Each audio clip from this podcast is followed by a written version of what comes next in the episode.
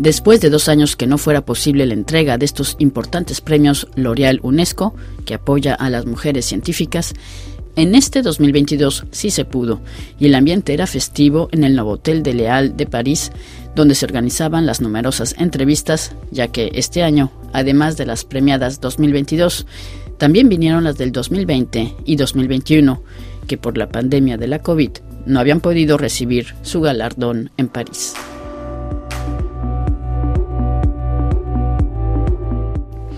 Esta vez, el Premio Internacional L'Oreal UNESCO para América Latina es también muy especial, pues por primera vez se premia a una científica cubana, María Guzmán, por sus trabajos sobre el dengue, una enfermedad grave que cada año provoca la muerte de 390 millones de personas. Las investigaciones de la doctora y viróloga María Guzmán han permitido comprender mejor el origen de esta enfermedad, sus factores de riesgo y el por qué en ocasiones surgen brotes epidémicos de dengue hemorrágico la forma grave de esta enfermedad, provocada por un virus que transmite el mosquito del dengue, Aedes aegypti.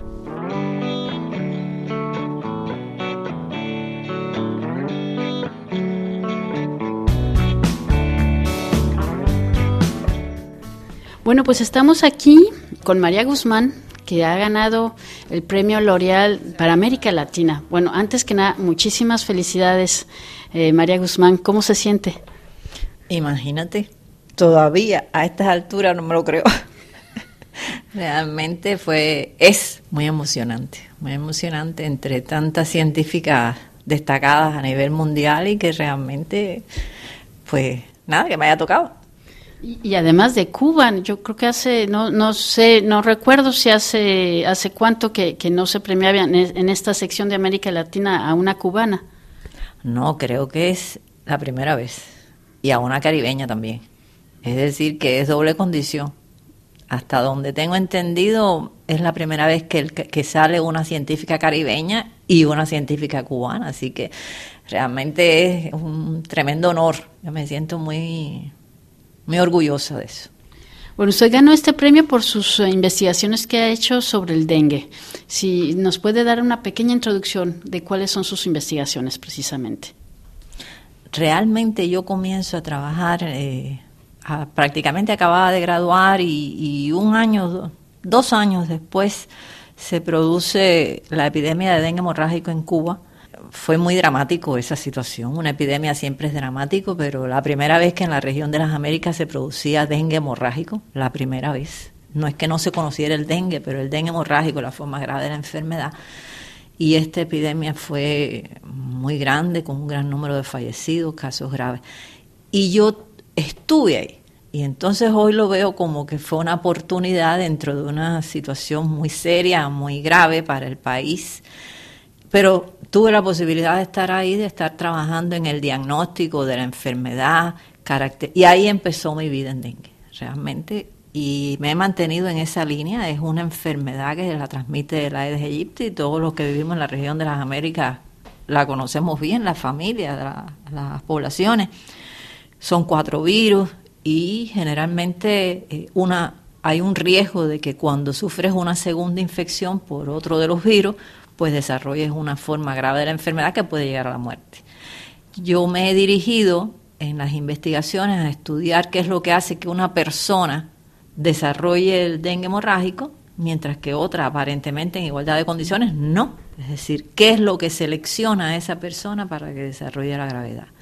O qué factores hacen que realmente ya a nivel de país un país tenga transmisión de dengue, tenga una epidemia de dengue, pero otro país aparentemente en igualdad de condiciones, bueno, nunca van a ser iguales porque los países de hecho ya son diferentes, pero que aparentemente tenga condiciones epidemiológicas similares y desarrolle una epidemia de dengue, pero con un gran número de casos de dengue hemorrágico o casos de dengue grave. Y en esa línea he dirigido mi, mi trabajo.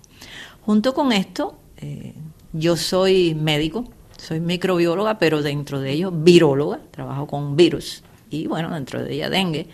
Y entonces también, aunque no lo soy, pero he hecho mis pininos, como aquel que dice, en el área de la epidemiología, la salud pública. Entonces he trabajado mucho en el desarrollo del diagnóstico de dengue, el desarrollo de los laboratorios en, en, Cuba, por ejemplo, para establecer la red de laboratorios de dengue, la vigilancia de dengue.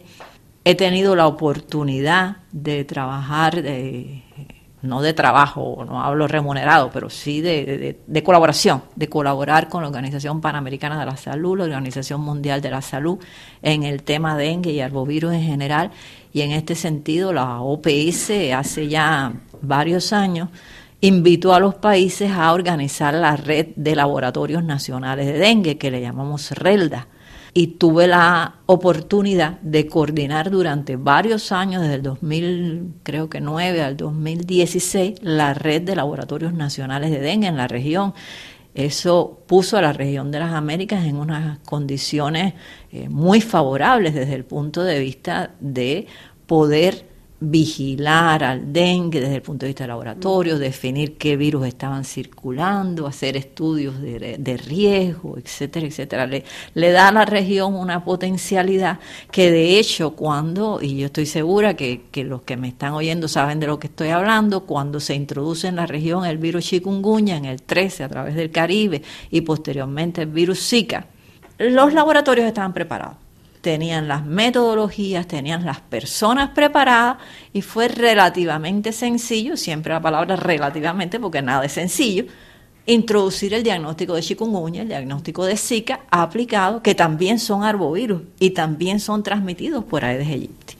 Entonces, eh, realmente eso empoderó a la, a la región y yo también coordiné la red, pero ya en estos momentos no para dengue, sino para arbovirus y estuve dos años coordinando.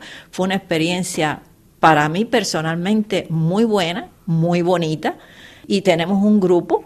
De hecho, ahora con relación a este premio me han estado felicitando y ahí representando a Relda, etcétera, etcétera, y muy bien. En el tema investigaciones he trabajado con, cuando digo yo, es porque, bueno, me estás entrevistando a mí, pero realmente yo tengo, tenemos un grupo en el Instituto de Medicina Tropical Pedro Curí, que es donde yo trabajo desde hace bastante, no voy a decir cuánto, pero bastante y del cual me siento muy orgullosa. Y es un grupo muy fuerte, eh, trabajando en dengue y en arbovirus. Yo soy, como decía, soy viróloga y yo tengo el grupo en virología que trabaja dengue, pero el grupo realmente es mm, de más especialidades. Tenemos epidemiólogos, matemáticos, entomólogos, porque lógicamente la parte vectorial es, importante, económico, porque el dengue tiene un impacto en, en, los aspectos económicos a nivel de país, pero a nivel de la familia. La familia también sufre, no solamente por tener una persona enferma, sino sufre económicamente todo lo que conlleva tener un enfermo. Clínicos, los clínicos son fundamentales en una enfermedad que es una enfermedad aguda, que es una enfermedad de 5 o 7 días, pero que te puede matar. Cuando aparentemente ya tú crees como paciente que te estás recuperando, es el momento más peligroso del dengue. Cuando ya la, fiebre bajó y tú dices, bueno, ya esto pasó. Y, ese, y ahí fallamos las personas si no sabemos. Y realmente, bueno, es un grupo multidisciplinario que yo me siento muy honrada de, de vamos a decir que coordinar y estar con ellos, porque yo aprendo mucho más de ellos que lo que ellos aprenden de mí. Entonces, en esa línea he estado muy involucrada en investigaciones eh, seroepidemiológicas, en investigaciones en vacunas con mi grupo y otros grupos de otros centros en Cuba. Realmente tenemos varios centros científicos en el área médica o biomédica y en el área de vacuna dengue hemos, eh, trabajamos con el Centro de Ingeniería Genética y Biotecnología desde hace varios años en identificar proteínas importantes o proteínas de interés para una vacuna de dengue. Y en general, te diría que he trabajado en, he tenido la oportunidad de nuevo de trabajar en el enfrentamiento de emergencias epidemiológicas, como el propio Zika, que Zika afectó la región, pero afectó a Cuba también la influenza pandémica, que es un virus totalmente diferente, pero cuando nos afectó a nivel mundial, bueno, pues Cuba también fue tuvo su impacto en nuestro país.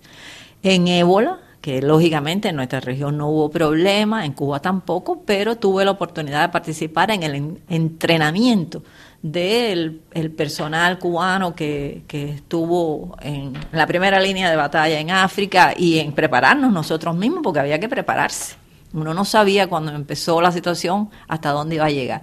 Y más recientemente en el enfrentamiento a COVID, que realmente a veces yo me pongo a pensar y digo, COVID ha hecho que se me olvide el dengue, porque eh, COVID eh, nos cambió a todos, realmente. Y en, en esa línea ha sido mi trabajo en investigación, en aspectos prácticos y en capacitación.